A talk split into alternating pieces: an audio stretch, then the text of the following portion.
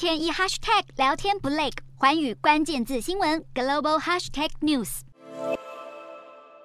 美国总统拜登面带微笑和沙国王储穆罕默德沙尔曼碰拳打招呼，友好的举动引发各界批评。美国情报单位研判，穆罕默德沙尔曼在二零一八年批准了逮捕或谋杀异议记者哈绍吉的行动。拜登在竞选总统时曾誓言要严肃处理这个案件，让沙国不见容于世界舞台。如今却被拍到和穆罕默德沙尔曼互动热络，让哈少吉的未婚妻痛批拜登这么做相当于让穆罕默德沙尔曼将来残害更多人。对此，拜登强调他在与沙国国王和王储的会议中一开始就提到了哈少吉遭谋杀的案件。